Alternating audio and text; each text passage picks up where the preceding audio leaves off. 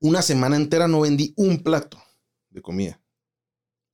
Un plato. No tuve un cliente, no hubo una venta, no hubo una transacción. Nada. Ni mi mamá me compró, nada. Entonces, eh, estaba destinado a quebrar. Mi, mi destino era eso, a vos. Irónicamente, quebrar es caro también. ¿Sí?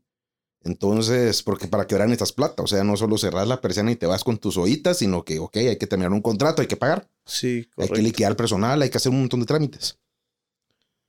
Inclusive estaba pensando ya cómo hacer mi cierre. Iba a invitar a chefs y hacer una cena ahí para recaudar fondos y poder cerrar. ya lo tenía sketchado ahí, planeado, cómo lo iba a hacer mi cierre. Y dije, pero no me voy a quedar con culpa. O sea, que esté en mí, que no, no me voy a, porque soy durísimo conmigo, soy durísimo conmigo. Entonces, que no quede en mí un poquito de, de culpa, ¿verdad? Porque la culpa es, perdón por la palabra, pero es perra. Ujú. Eh, entonces dije, voy a hacer llamadas. Así si, si cierro y, que- y la- el modelo de cocina no funciona, pues eh, no quedó en mí.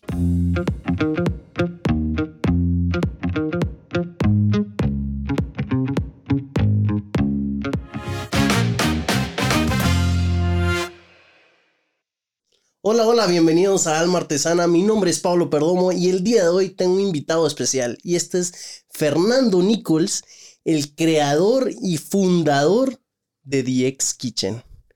Fernandito, bienvenido, brother. Pablito, ¿cómo estás, brother?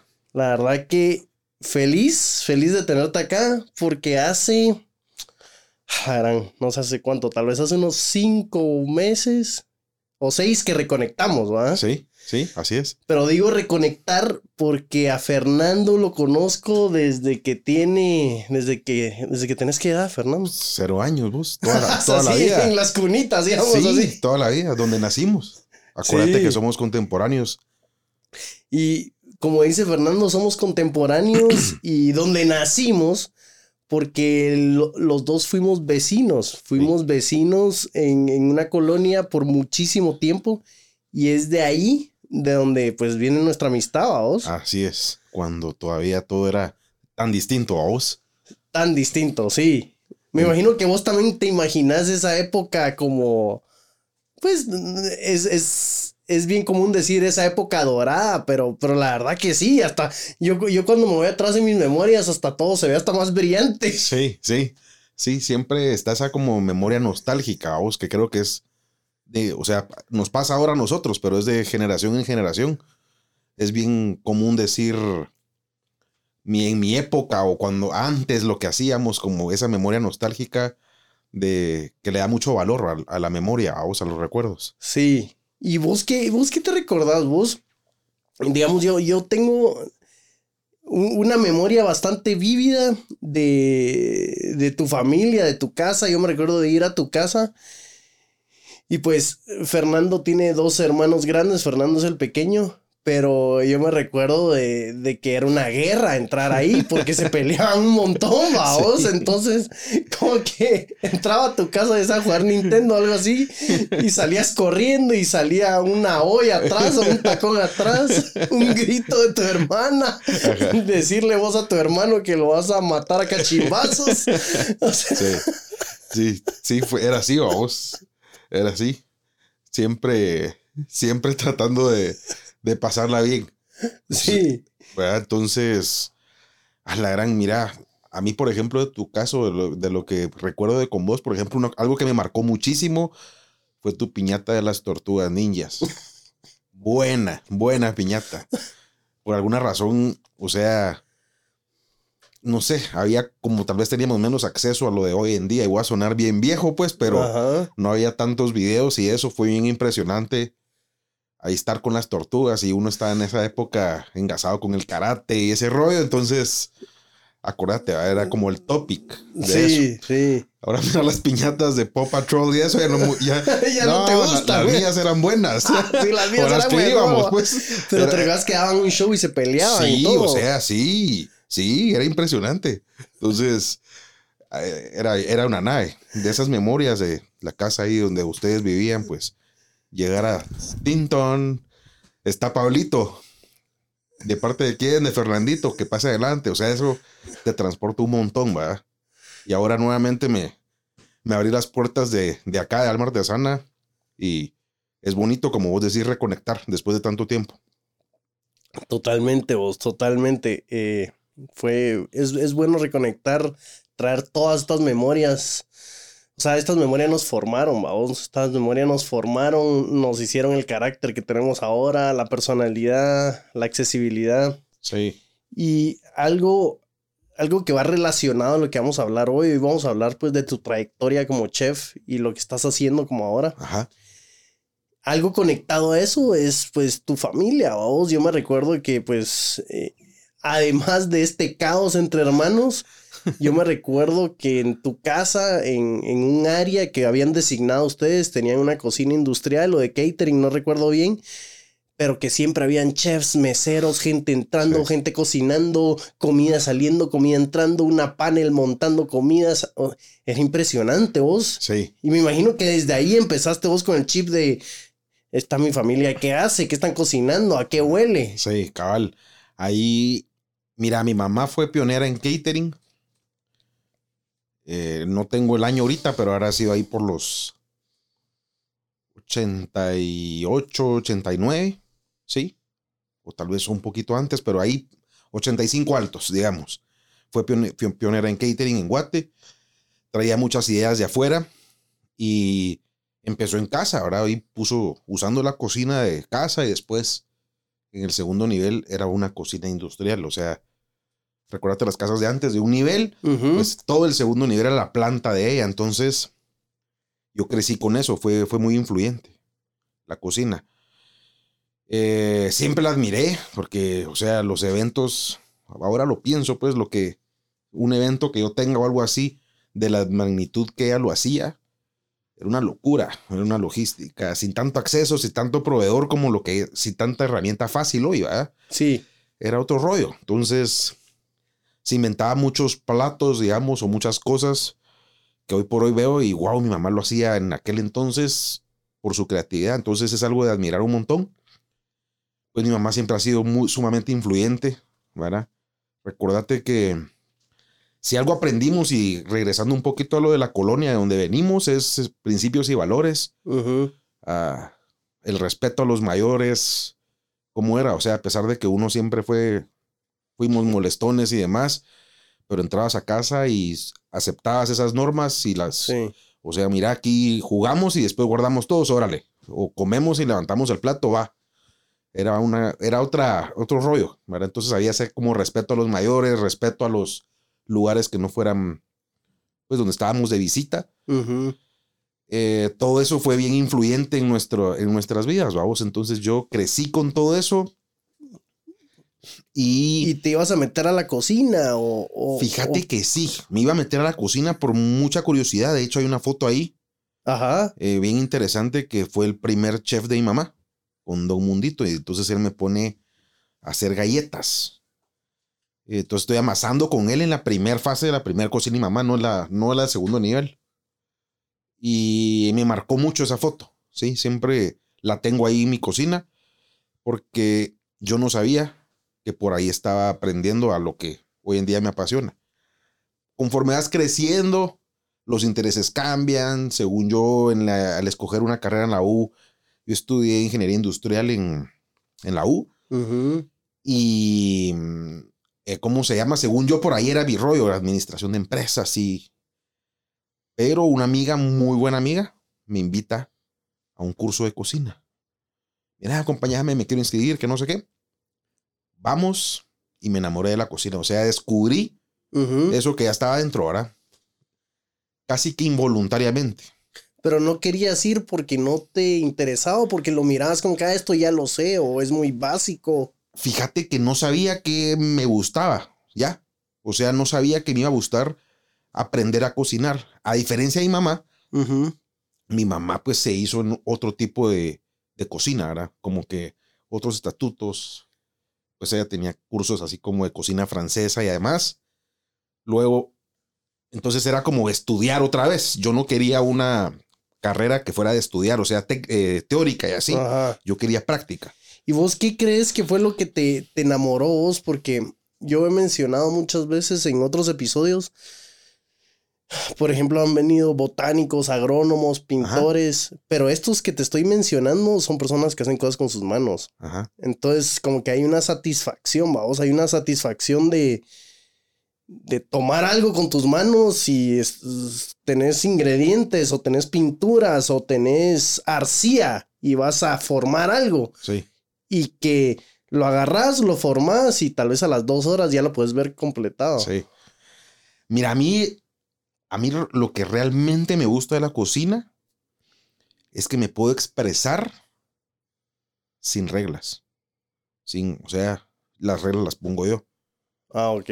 Sí. O sea, eh, en la cocina salada, la cocina dulce, pues es mucho más. Las, o sea, no puedes jugar tanto con las recetas, sí puedes experimentar, pero no te permite tanto eh, como en la cocina salada, por ejemplo. Ahí fue donde descubrí que yo eh, me puedo expresar y soy yo quien tiene la batuta. Siempre fui como, no, no, tal vez no es rebelde la palabra, pero sí, eh, no solo hay una manera de hacer las cosas. Me, me ha gustado encontrar las ecuaciones a mí, a- como a mí se me facilita. Recordate que en el colegio donde estuvimos más, de más pequeños, pues en el segundo colegio, eh, todo era muy cuadrado, ¿verdad? o sea, muy así tiene que ser, tenés que hacer esto, tenés que... Y no solo hay una manera de hacer las cosas, o sea, por ejemplo, una casita de la división, a mí se me hacía más fácil eh, no usar la, la, tradi- la de tradicional, sino hacerla invertida, por pura cuestión propia, y eso estaba mal. Pero, o sea, ¿por qué va a estar mal no seguir un proceso si el resultado es el mismo? Entonces, siempre debatiendo eso, y no por conveniencia, aunque tal vez sí, sino por querer nada más uno eh, poderlo hacer de su manera. Entonces, ahí fue donde yo entiendo eh, que en la cocina me puedo expresar con mis propias reglas. Yo hago mis recetas, yo hago mis fórmulas. Ahora me da curiosidad esto que decís, o sea, lo que estás diciendo sos como tu propio jefe, eh, Sí. vos pones tus reglas, eh, vos llevas el liderazgo, vos marcas el paso para dónde va tu equipo, para dónde vas vos. Sin embargo, ahora pues tenés tu propio negocio y tu propia cocina, pero hubo un momento, me imagino yo, donde tú trabajabas para alguien más. Sí, Y sí. que me da curiosidad si eso fue muy difícil entonces. Sí, mira, eso es la etapa. O sea, estudio cocina. Mi primer trabajo fue la alimentación en un colegio. Entonces era una cocina industrial. Las cantidades eran grandes, pero me faltaba, como, como mi profesión, me faltaba desarrollarme en un restaurante. Ok. Sí, entonces busqué esta oportunidad. Tuve mis mayores mentores, o sea, administré y manejé un restaurante, llegué a ser subgerente. Y ahí me puse a prueba en todos los aspectos, porque, o sea, cualquiera piensa es que un restaurante lo más, lo que hay que hacer, un chef, que tiene que hacer un restaurante es el menú. Y cuando empezás a escribir un menú y te das cuenta que es el recurso humano, que es administrativo, que es un, algún tema de logística, que es un montón de factores los que conllevan hacer rentables o no un negocio, Ujú. ahí aplico la, la, la ingeniería y la administración, lo, lo de la U, que tengo como que las bases. Y, y me doy cuenta que qué importante es. O sea, ya tengo la técnica para cocinar. Ahora, para poder trabajar en un restaurante, conlleva muchísimo más. Te- tenés que empapar de un montón de cosas, ser buen administrador con todos tus recursos. O sea, al final no es inventario, es plata. Sí. Y así te miden. O sea, no miras aquí en una bodega, no miras harina, azúcar, sal, no, miras 20 mil quetzales Claro. disponibles para la venta. ¿Qué vas a hacer con eso? Lo tienes que transformar en venta, en rentabilidad y en proyectos y en publicidad y en planillas y en un montón de cosas. Entonces, cuando aprendo ahí a administrar, a trabajar en un restaurante, tener jefes, la- o sea, es una nave, pues, porque como experiencia te dan ese carácter o te lo terminan de definir. eh, la responsabilidad de toma de decisiones, de ser eficiente, ¿sí? de resolver. Y ahí, en ese entonces, eh, encuentro mi, uno de mis mayores cualidades o atributos, que es resolver problemas. O sea, me he vuelto experto en resolver problemas al final. Eso es lo que, mi habilidad principal. O sea, solucionas. De una u otra manera porque tenés que salir. Por supuesto que la escuela y mi mamá, o sea, mi mamá, y no es por hablar cosas fuera de lugar, pero sí, o sea, tuvo milagros en su cocina. Temas impresionantes. O sea, cosas así que vos decís, wow, o sea, aquí no, no esto no fue solo, solo magia o suerte, o sea, aquí hay algo más. Y lo aprecias un montón. Entonces, entendés eso, ¿verdad? Vas como haciendo el, el sentido. Claro, yo con mi mamá no puedo cocinar. Las técnicas son diferentes. Claro. Totalmente. O sea, o sea, si vamos a cocinar, digamos, para la casa, va, vos echate el pollito, yo me echo el arroz, órale, cada quien en su rollo y, y nadie se dice cómo. ya sabes, porque si no ella utiliza una técnica y otra. Vos, pero mira, yo, yo también me, me, da mucho, mucha curiosidad eh, que, ok, entiendo de dónde salió ese amor por la cocina, ese trabajo arduo, eh, mucho de tu mamá. Em, entiendo que estudiaste, luego pasaste por un restaurante o por varios. Sin embargo, tu personalidad, Fernando, es mucho de conocer gente, es muy social, es muy abierto, es mucho a colaborar.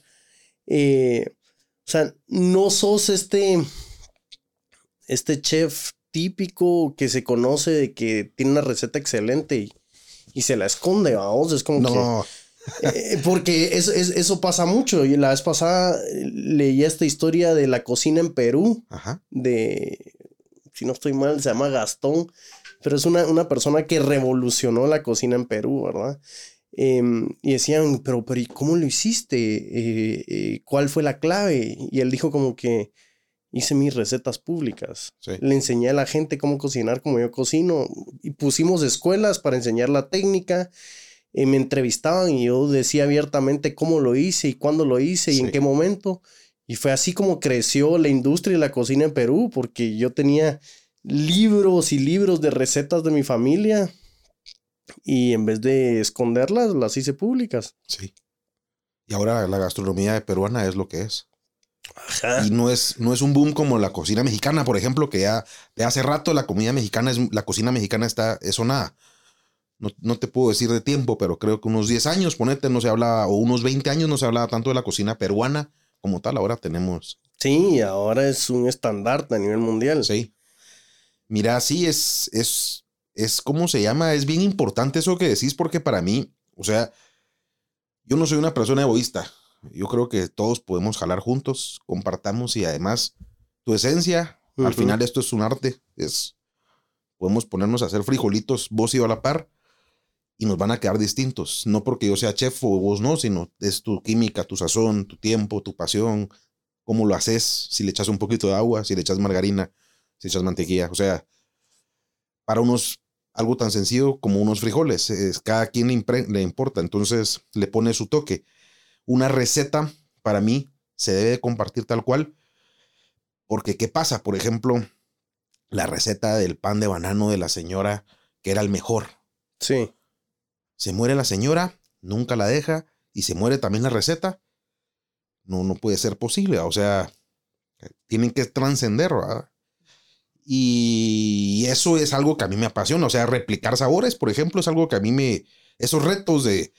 He tenido un par de clientes que fíjate vos que me hacían este pastel, pero no me sale. ¿Qué crees que puede hacer? A ver, probemos.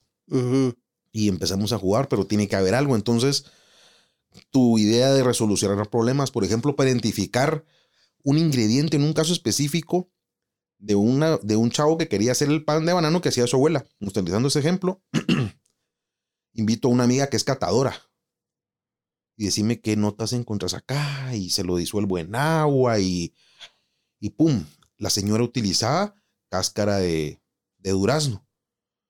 Entonces eso era lo que le daba aroma, pero no lo identificábamos, es bien difícil. Sobre todo que repostería no es mi fuerte. Sí. Pero el punto es que el emprendedor este llega con una necesidad de la cocina, le desarrollamos y llegamos al sabor, a lo que él buscaba. Entonces, ahí está. Entonces le digo, las recetas no se tienen que, se tienen que compartir, no son propias. ¿verdad? Porque igual al final, si alguien se lo propone, lo puede lograr. Mira, es curioso esto porque, porque el compartir tanto en cualquier industria, vos, no sé, el mercado es tan grande, hay tantos clientes, no solo es Guatemala con el internet, se rompió las barreras que puede ser tanto a nivel mundial desde acá, de que el, el, el no compartir suena hasta contradictorio, digamos, la gente en la industria de podcast es como que, ah, mira, ya escuchaste este podcast, es, eh, está bueno, ah, sí, contame cuál, lo voy a escuchar, sí, pero es tu competencia vos, yo, pues no es alguien que está haciendo algo similar y como que por qué no, ay, ¿cómo así? ¿Por qué no es tu competencia? Eh, porque él habla los mismos temas y, tiene un set similar. Ah, bueno, no es mi competencia porque él es él y yo soy yo. ¿ah? Esa es la diferencia más grande. Él va a tener una manera de preguntar, él va a tener una manera de vestirse, él va a tener una manera de expresar, de mover, de tener sus reacciones faciales. Simplemente la diferencia es que una persona es diferente a la otra. Sí, totalmente de acuerdo. Mira, y esa, esa herencia del, pues, de compartir y socializar la traigo de mi papá una persona sumamente social. Eh, él, pues, me enseñó esa parte, vamos, de, de ¿cómo se llama? De, de, poder saludar. Él tenía una frase, pues, que nosotros íbamos semaco, y a mí me encantaba salir a hacer mandados o lo que sea con él. Y llegábamos a cualquier lugar y alguien nos saludaba. O sea, alguien físicamente le daba la mano, ¿ah? Y él habría sido maestro del trabajo, de donde sea y decía una frase, salvé el honor.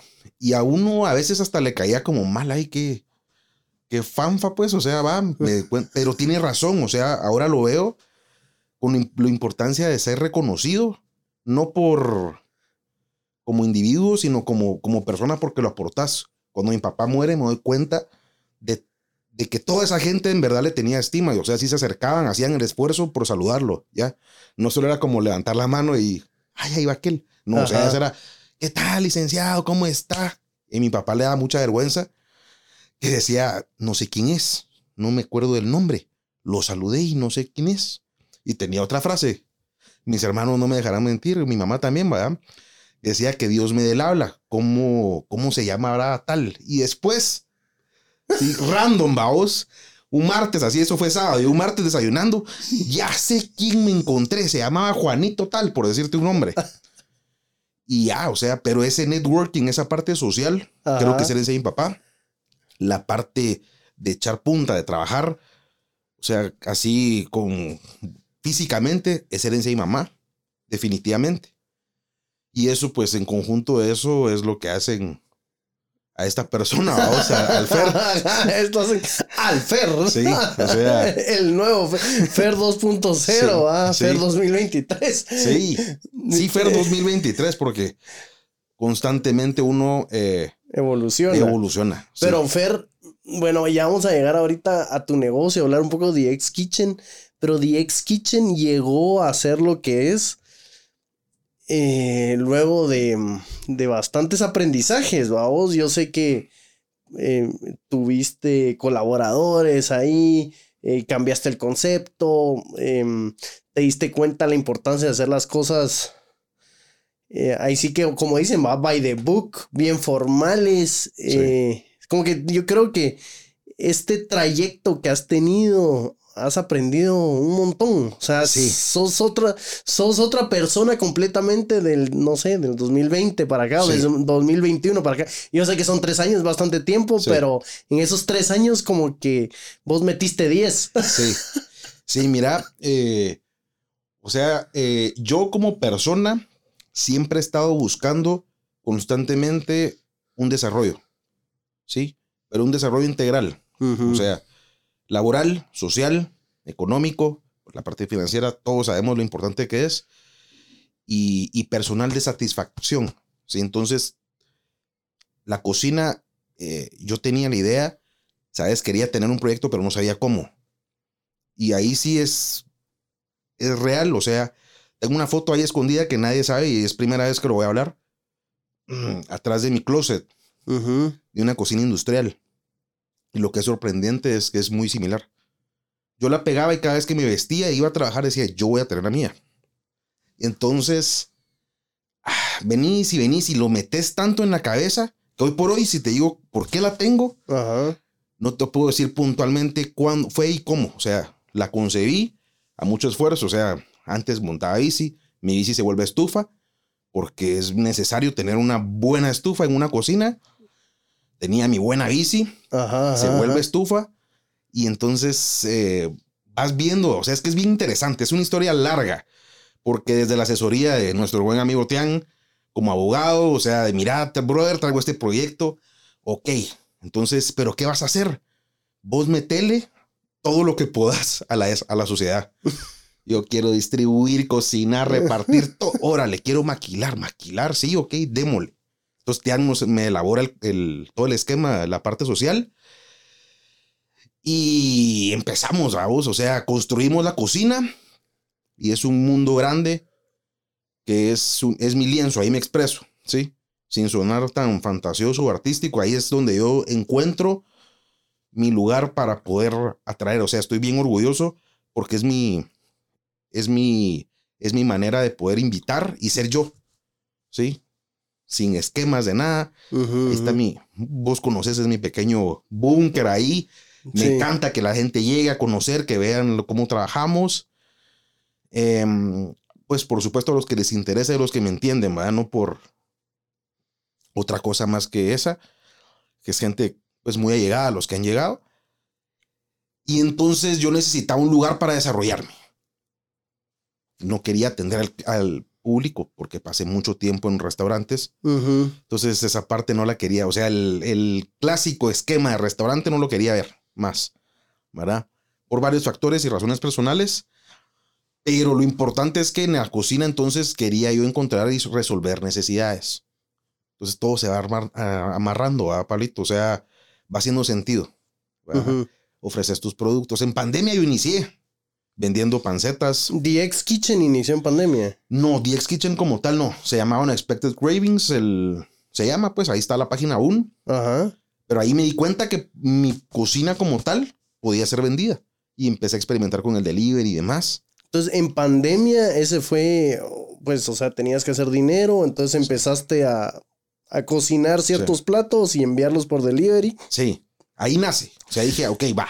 Pero ahí, antes de que procedamos a The X Kitchen, yo creo que la vez pasada me mencionaste que tenés una, mm, una historia, pues, bastante curiosa de unas lasañas que hacías y que estabas a contrarreloj en pandemia y que al final tuviste un problema, un problema bueno, que fue que tenías mucha demanda. Sí, sí, fíjate vos que, eh, o sea, y lo digo a mucha honra. O sea, quisiera vender lo que vendía en pandemia cuando inicié con la cocina, The X Kitchen. Era impresionante.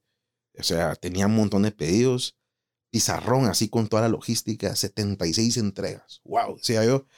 Entonces salías y mi casa parecía parqueo de, de estos pilotos de con mochila, de delivery. En serio. Cinco allá afuera y así entregarles y bonita experiencia porque se logró mucho. O sea, mi producto pegó y ahí estaba, ¿verdad? Y en específico las lasañas, ¿no? lasañas, pancetas y lechones. Yo me recuerdo que las lasañas vos tuviste un, un maratón de meter lasañas, dormir, despertar, Sí. eso. Eran, eran lechones. Ah, eran lechones. Sí, los lechones pues se horneaban por cuatro horas. Se marinaban por 72 días, 72 horas y se horneaban por cuatro horas.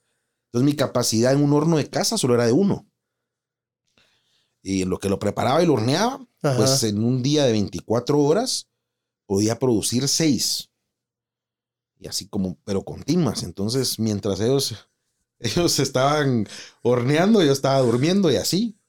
Cuando sentí, pasé tres días seguidos en el mismo rollo, a vos. en el mismo ritmo. O sea, durmiendo cuatro horas, te levantabas como que un iba el bebé, otro, iba el otro, iba el otro, iba el otro, y así organizando los mensajeros. Vos, ¿y cómo no fundiste el horno de tu Ay, casa, vos? Esa es historia con mi mamá. Dos estufas.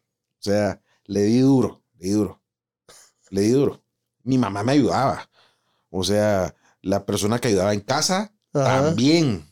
¿verdad? Entonces era, era ideal el negocio. Y dije, yo lo puedo hacer ahora a una escala mayor. Y ahí empezó el sueño. Entonces a buscar una bodega o un lugar, una casa y demás. Y la encontré y ahí vamos. O sea, ha sido una experiencia en todo sentido súper gratificante, pues porque, o sea, yo creo que el sueño tiene que ser tan grande, no lo entendés como tal. O sea, va, sabes que querés, porque querés cocinar. Hay un montón de ideas de qué querés cocinar y cómo lo querés hacer. Y ahí está, pero no es tan tangible, no está tan claro. Entonces, ok, ahí es donde creo que entran las dos voluntades, la, la divina o la de Dios y la propia. Y así fue mi negociación. Yo me, encanto, me cargo de tus asuntos y tú de los míos, vamos. Y empezamos a echar punta, refiriéndome a Dios. Y así es, o sea, empezamos y, ¡pum! han habido altos y bajos, o sea, no tenés idea. Ha sido una, otra experiencia interesante, es, por ejemplo, una Navidad que me enfermo y voy al hospital, vamos. Y había que entregar pavos al día, el, el 24, Sí. y yo en el hospital, del, del 23. Y sale mi mamá. Y por eso te preocupas así tan, tan relajada. "Ah, mamá, es que son 10 pavos. No tengas pena.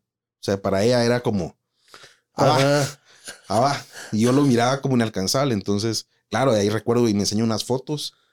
Regresando un poquito a la casa, vamos, el pasillo, ¿te acordás? Para llegar a mi cuarto. Sí, sí. Parecía sala de partos, man. O sea, lleno de pavos. Crudos listos para. parto. O sea, 72 pavos. ¿Me entiendes? Que hacía Ajá, ella y vos para te entregar. preocupas por 10. Y yo por 10. ¿verdad? Entonces, claro, en escala, en experiencia, en capacidad instalada, pues ella era superior. Mi mamá atendía eventos. se echó uno súper importante, el de la firma La Paz, Ajá, wow. Ok. que la historia no me la sé tan bien. Ella, esa es historia de ella, pero. Ajá.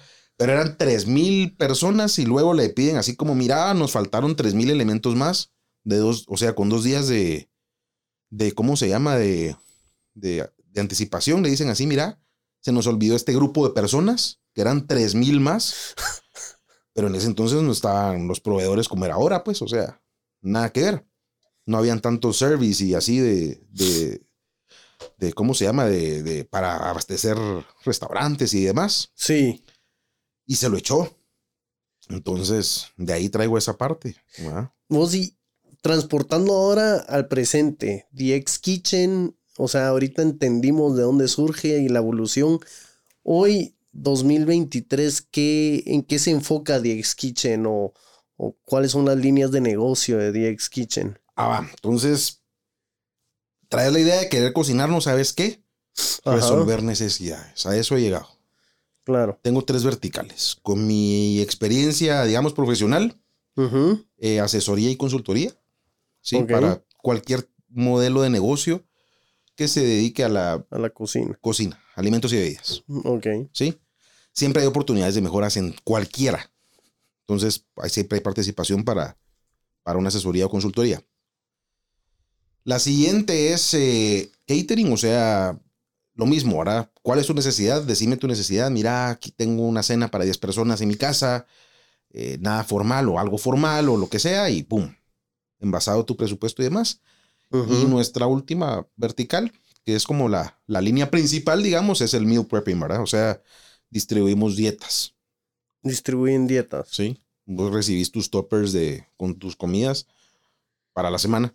¿Y cómo funciona eso? Yo te digo, Fer, eh, yo soy alérgico al gluten y, Sí, y esto es lo que tengo que comer mi día a día. sí, o sea, dependiendo de tus necesidades, tenemos como que un menú ya establecido que es balanceado, no es dieta, pero es sano, digamos, o lo, lo más sano.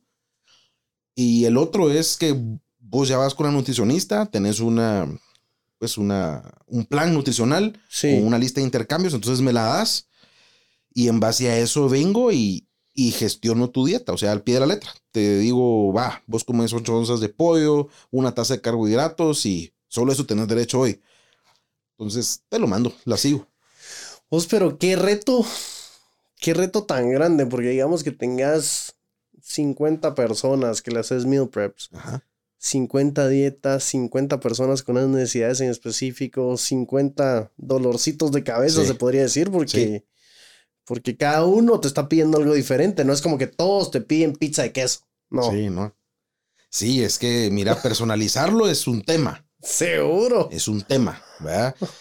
Pero es una o sea, al principio sí lo veía bien jalado, porque mi primer cliente fue un gran amigo, el José, ¿verdad? El José, eh, me, me dijo, mira, brother, necesito que me hagas mi comida, es que no quiero hacer eso. o sea, hacémela porque yo no puedo cocinar, vivía solo o vive solo ahí. Y ese fue el primer ensayo. Entonces con él funcionó bien. Luego se empezaron a sumar más. Entonces había muchas dietas diferentes. Entonces empecé a hablar con nutricionistas que mandaban esas dietas. Y entonces ellas ya me referían a sus clientes. Entonces ya tenía la nutricionista de tal sector, por ejemplo, NutriFit Center, me mandaba, el, ellos trabajan un mismo esquema muy parecido para tus diferentes necesidades, digamos, ¿verdad? O sea, no son los mismos ingredientes ni son las mismas dietas porque son específicas para cada quien, pero como que el sketch es similar. Entonces atendía a ese grupo y así, dependiendo de dónde, de qué nutricionista venga. Es bien interesante esto porque ambas partes hacemos nuestra labor. Las nutriólogas o nutricionistas. Claro. Hacen la, la dieta nosotros seguimos, hacemos tu plan y entonces ya solo te toca cumplir, seguirlo, comértelo. Ahora he escuchado también, Fer, que mm, cuando estás en el mundo de, cocina em, y en el mundo de entregar comida, o sea, porque una cosa es prepararla, Otra, otra cosa es entregarla, o sea, entrar en el ámbito de la logística. Sí. Y he escuchado gente que, no sé si vos estarás de acuerdo que a veces tenés que escoger entre tener una logística perfecta o un producto perfecto. Como que no, no puedes tener las dos glorias juntas. Sí. Eh, un reto a vos, un, reto porque yo te he escuchado a vos a veces como que, ah, la gran, el motorista no llegó, el motorista se perdió, o, el, el, motorista no vino a tiempo.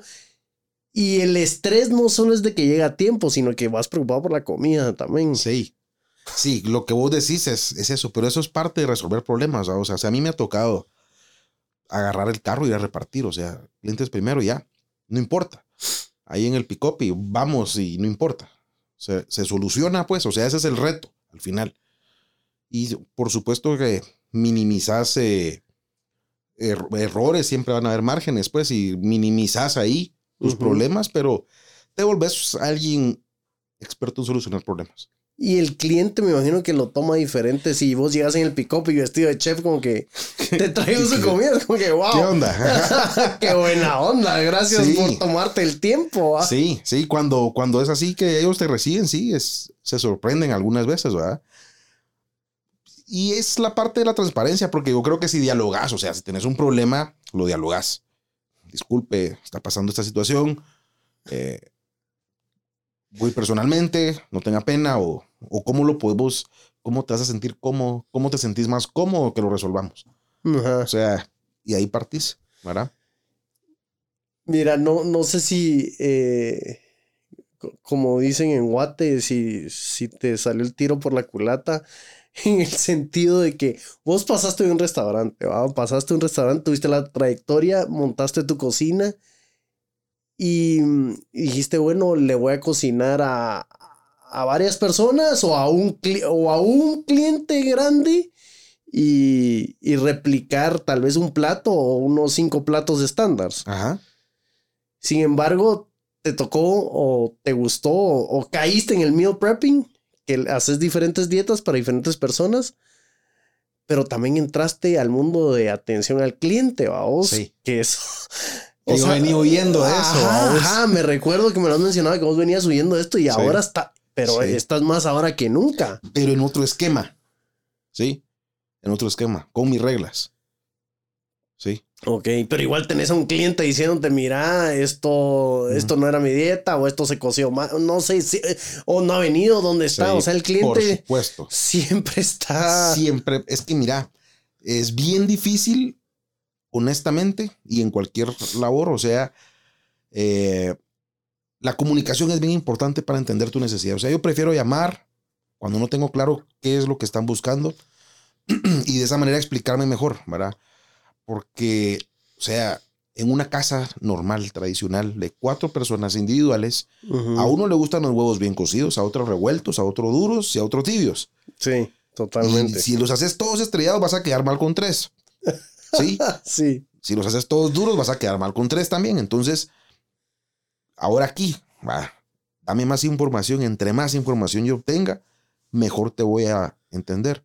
Entonces está la parte, por ejemplo, alimentos que no pueden comer por intolerancia.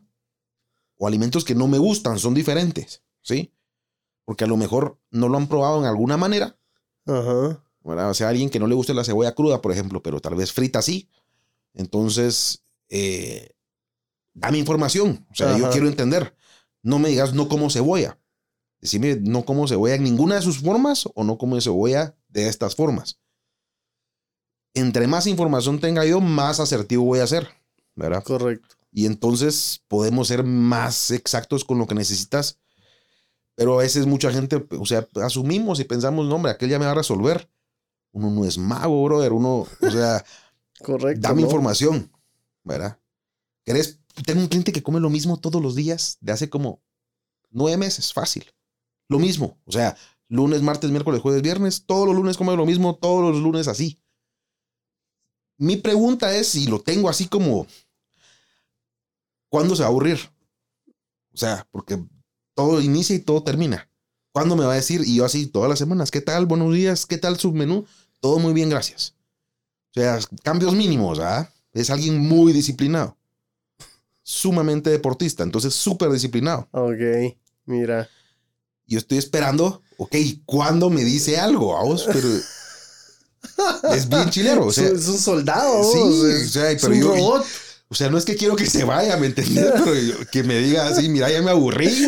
Eh, Decime algo. ajá, ajá. Dame una luz. Ajá. Es bien interesante. Qué interesante que vos te estás aburriendo de cocinar lo mismo y él no está aburriendo de comer lo yo, mismo. yo así le pregunto y mira, ¿no querés que te lo haga diferente no esta vez? una soita. Eh, está bien, te dice, ah, va, está bien. Entonces se lo mandas diferente, pero otra vez no te vuelve a decir, ¿me entiendes?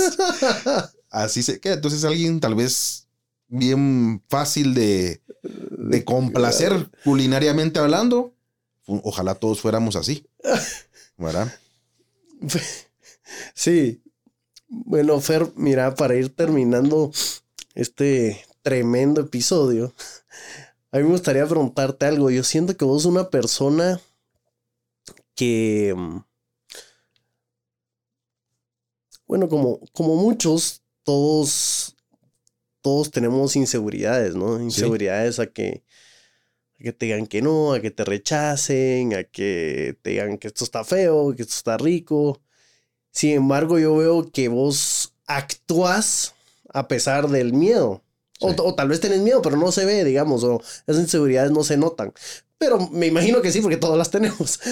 Pero yo, yo te veo que no tenés miedo de emprender, no tenés miedo de, de llamar, no tenés de muchas cosas, vamos. ¿De, ¿De dónde sale eso? Porque eso es de admirar. Sí. No, mu- no muchos lo tienen. Inclusive a- ahora, te, te digo, yo trabajaba antes como director de mercadeo de una empresa y, y tenía un equipo a mi cargo y yo les preguntaba como que, miren, ¿qué dijo el cliente? Ah, no sé, es que no me contestó el WhatsApp. Ah, llámalo. Ah, voy a esperar que me conteste el WhatsApp. No, pero lo puedes llamar. Ah, bueno, voy a ver.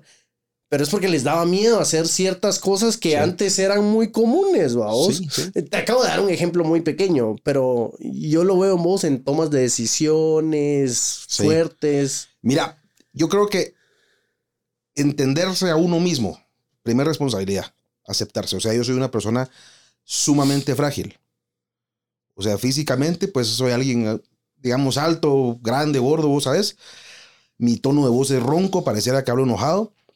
Eh, pero pues esos son, creo, pues fisiológicamente como que uno eh, crea estas condiciones para dar otra apariencia. Pero soy una persona sumamente sensible. O sea, yo me quiero bien fácil, soy chillón. Ujú. Y eh, eso no quiere decir que no sea débil o no tenga carácter. Entonces es entenderme, conocerme a mí y saber que yo, el no ya lo tengo. O sea, lo más fácil, lo, que puede pasar es que me digan no muchas gracias, ¿ok? Pero cuando, en el momento donde hubo más crisis al inicio de la empresa, yo no veía por dónde. Eh, me recuerdo que en una semana agarro el teléfono y ahí fue donde te contacto y empecé a marcar a toda la gente con la que no había tenido eh, comunicación, que me ayudaran. O sea, no tengo miedo en pedir ayuda si necesito y tampoco tengo miedo en darla. Eh, me gusta esa parte. O sea, brother, necesito de lo que sea. O sea, lo que necesite yo te lo puedo comunicar sin pelos en la lengua. O sea, no tengo problema en desnudarme en ningún aspecto. Entonces eso me ha dado seguridad. O sea, por mi seguridad puedo atreverme a hacer eso. A intentar, o sea, decime que no, ah, va. Decime vamos a ver, entonces voy a buscar ese sí. Y como, o sea, siempre fui rebelde de buscarme la, o sea, no salirme con la mía, Sí. pero sí saber que hay muchas maneras de lograr un objetivo. Entonces intentás, intentás, intentás y probás y probás y probás sin, o sea, sin tener miedo, pues. Los miedos existen, ahí están, hay muchos miedos. Tengo muchos miedos, al igual que todos. Pero los miras de frente, los aceptás y decís, ah, va, ahí estás, vos sos el miedo, ¿ok? Va, vos sos el miedo, yo soy yo, démosle. A ver qué pasa. Ok, ahora, ok, esa semana que vos decís, me da curiosidad, agarré una semana y empecé a llamar a todos en mi agenda y a... A todos. Pero ¿por qué? Una semana entera no vendí un plato de comida. Un plato. No tuve un cliente, no hubo una venta, no hubo una transacción. Nada. Ni mi mamá me compró, nada. Entonces, eh, estaba destinado a quebrar. Mi, mi destino era eso, a vos. Irónicamente, quebrar es caro también. ¿Sí? Entonces, porque para quebrar necesitas plata. O sea, no solo cerrar la persiana y te vas con tus ollitas, sino que, ok, hay que terminar un contrato, hay que pagar. Sí, Hay que liquidar personal, hay que hacer un montón de trámites. Inclusive estaba pensando ya cómo hacer mi cierre. Iba a invitar a chefs y hacer una cena ahí para recaudar fondos y poder cerrar. ya lo tenía sketchado ahí, planeado, cómo lo iba a hacer mi cierre. Y dije, pero no me voy a quedar con culpa. O sea, que esté en mí, que no, no me voy a, porque soy durísimo conmigo, soy durísimo conmigo. Entonces, que no quede en mí un poquito de, de culpa, ¿verdad? Porque la culpa es, perdón por la palabra, pero es perra. Entonces dije, voy a hacer llamadas. Así si, si cierro y, que- y la- el modelo de cocina no funciona, pues eh, no quedó en mí. Ya intenté. Entonces empecé a reconectar, a llamar gente, a llamar gente. Me dieron ideas, me apoyaron, algunos me compraron, algunos me decían, no hombre, salite de ahí. Otros me ayudaron financieramente, otros me dijeron, me echaron ánimos, otros me compraban, otros me referían, otros me daban like, otros no me contestaron. ¿sí? Usando las plataformas y todo, sin miedo a expresarme y a pedir ayuda. ¿Verdad? Ofrecí asesorías y empecé a trabajar. Eh, y han habido muchos cambios, vamos. Y eso fue una semana, fue un mes. O sea, esa semana que hice las llamadas, de ahí empezó el cambio y mi compromiso. ¿Sí? Pues yo creo que parte, si me atreves a, si no te importa que te diga esto, yo creo que una de las razones de tu éxito hoy en día y la persona que sos, siento yo, que fue lo que aprendiste esa semana, fíjate.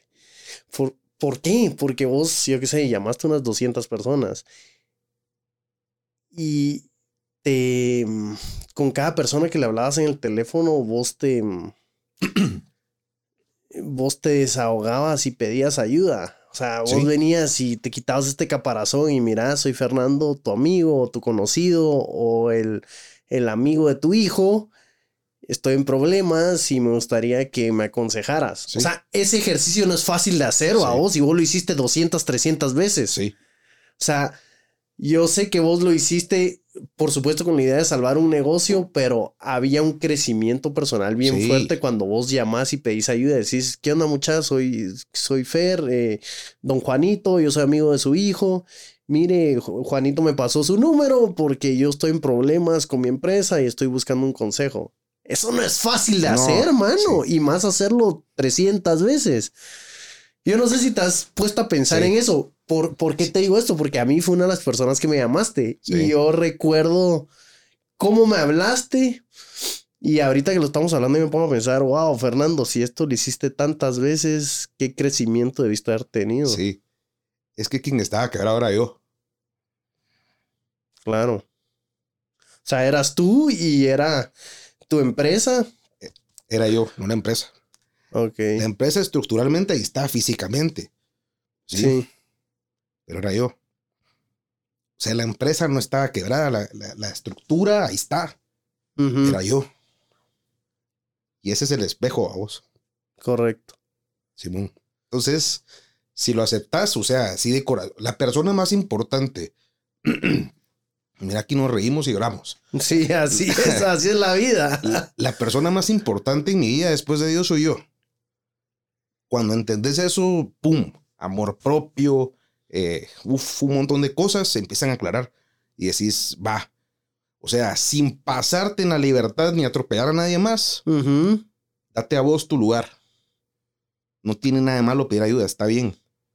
Sí, o sea, Correcto. no tiene nada de malo, está bien.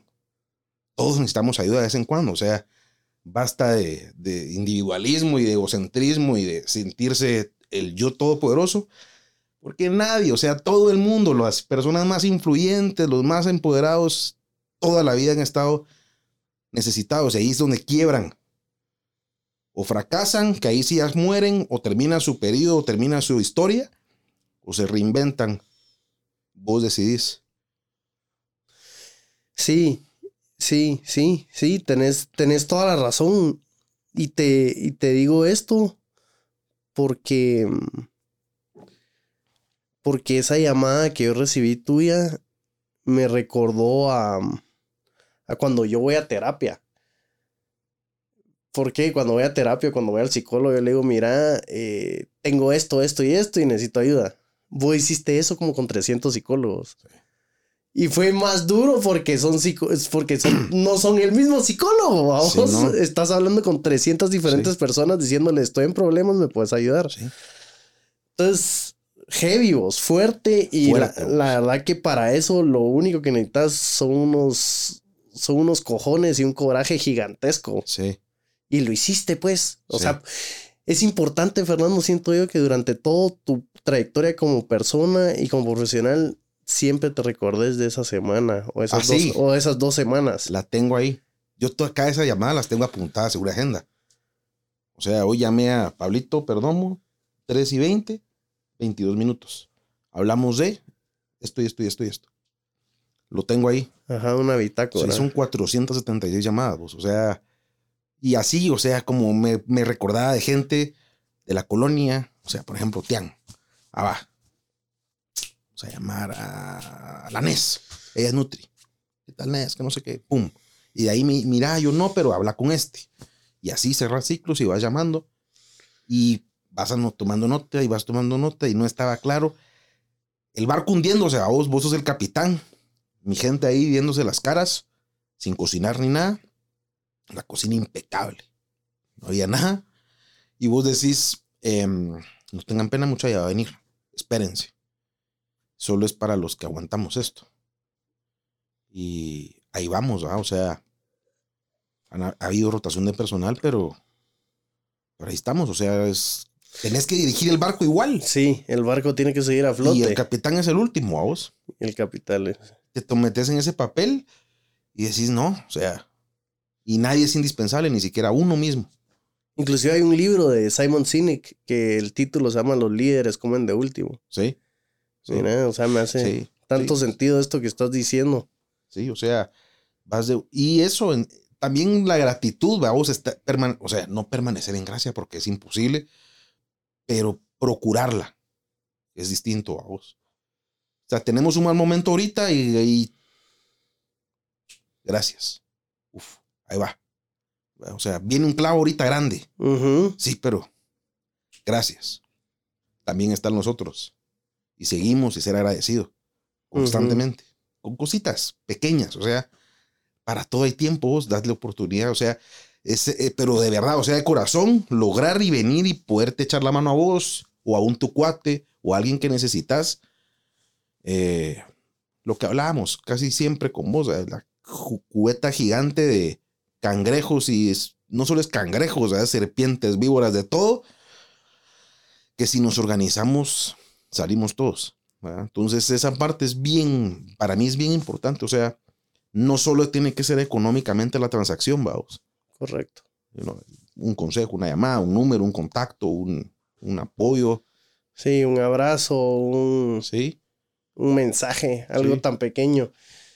Pues Fer, a mí me, me parece impresionante lo que has hecho y lo que estás haciendo. Eh, la verdad que te quiero agradecer por creer en Alma Artesana, por visitarnos, por, por siempre hablar bien de nosotros, vamos, por, por referirnos gente, por siempre decir, miren muchachos, acérquense a aquel. O sea, eso me ayuda a mí y ayuda al equipo un montón. Sí. No, mira, honestamente, el agradecido, eh, y esto, esto lo vamos a dejar. El agradecido soy yo, ¿sí?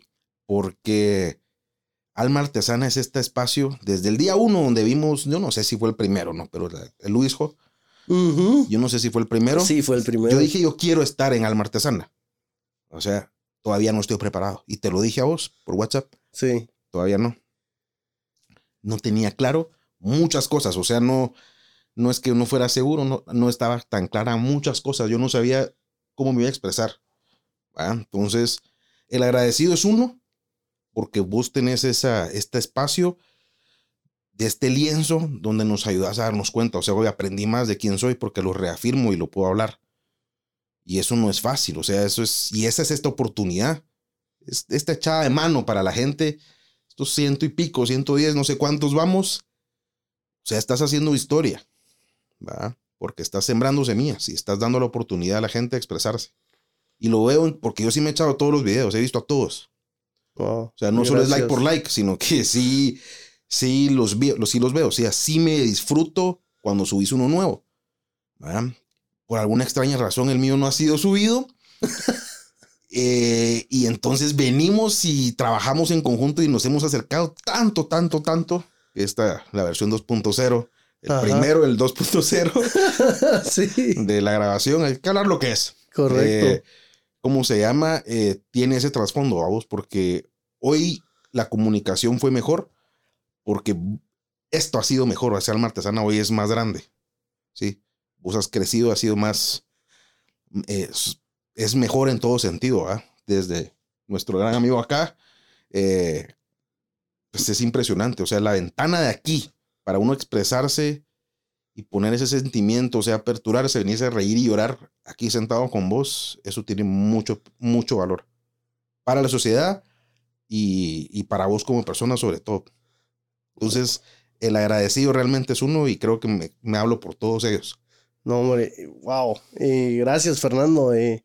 Marcelo, ahí, que nos estás escuchando ahí atrás de cámara, ahí, ahí ponemos esto como trailer de, todos los episodios. Gracias, Fernando. En serio, es, este show, estas charlas son hechas con mucho amor, con mucha preparación. Eh, y te, te, lo agradezco, te lo agradezco por decir eso, porque yo lo veo que es bastante auténtico y transparente. Es que es real. Entonces uno está cómodo, uno quiere estar aquí. O sea, yo no quiero que termine la grabación. Estoy cómodo porque es real. O sea, no es un escenario, sí, hay cositas, pues, pero, pero es real. Entonces, eso es lo que le da el valor a los que hemos sido tus clientes en ese sentido, digamos, o los que estamos siendo invitados por tu persona. Eso es lo que sentimos como identificación de poder venir a un espacio donde sos escuchado, tomado en cuenta y no solo una entrevista como las que vemos en cualquier medio, cualquier noticiero, sino que, a ver, que ya está todo preparado, ¿no? Aquí es... Esto es real. Esto es real. Esto entonces es, de verdad, entonces vale la pena. Entonces, si es alma artesana, hace sentido. Esto es real. Y hoy te puedo decir, hoy entiendo por qué alma artesana. Ok. Hoy entiendo por qué alma artesana. ¿Por qué? Por esto, o sea, porque es real. Ahora, Fer, esta no va a ser la primera vez que venís acá. Ajá. Yo sí quiero que vengas más veces. Yo quiero, yo quiero y que toda la gente vea la evolución de lo que estás haciendo en DX Kitchen eh, y la evolución como Fernando Nichols. Ahora yo quiero que toda esta gente también te siga y que sepa lo que estás haciendo. ¿Nos puedes comentar un poquito dónde te podemos encontrar? Va, a mí me pueden seguir en mi, en mi Instagram personal como Fernicols. Y en redes sociales la página es DX Kitchen, con, en Instagram con guion bajo, igual que en Facebook. Y ahí vamos a poner los loguitos y los números, porque no me lo sé, del WhatsApp y todo el rollo ahí, LinkedIn y eso.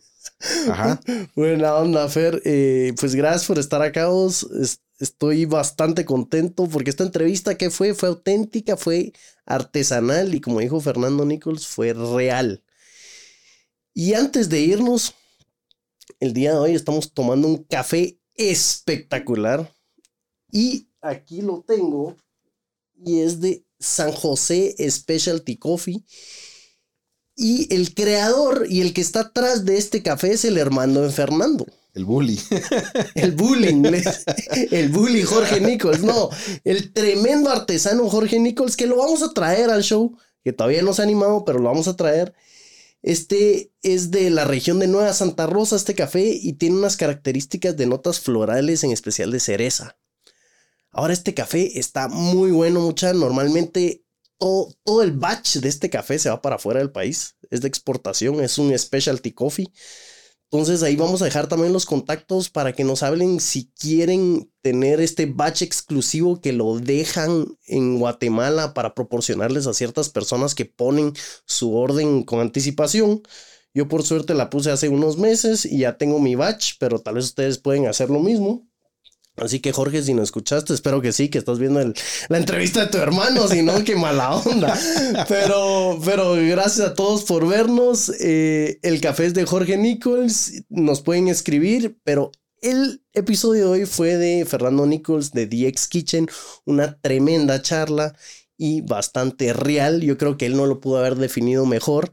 Por favor, escríbanle si quieren, pues tener una, llevar una mejor dieta, si necesitan una, que les maquilen, si, si necesitan suplir esta necesidad alimenticia, pues yo creo que Fernando Nicolás es la persona, mi nombre es Pablo Perdomo y Alma Artesana nos pueden encontrar en todas las redes, todas las plataformas de podcast, donde quieran, donde sientan más cómodos consumiéndonos, ahí estamos. Así que muchas gracias y hasta la próxima.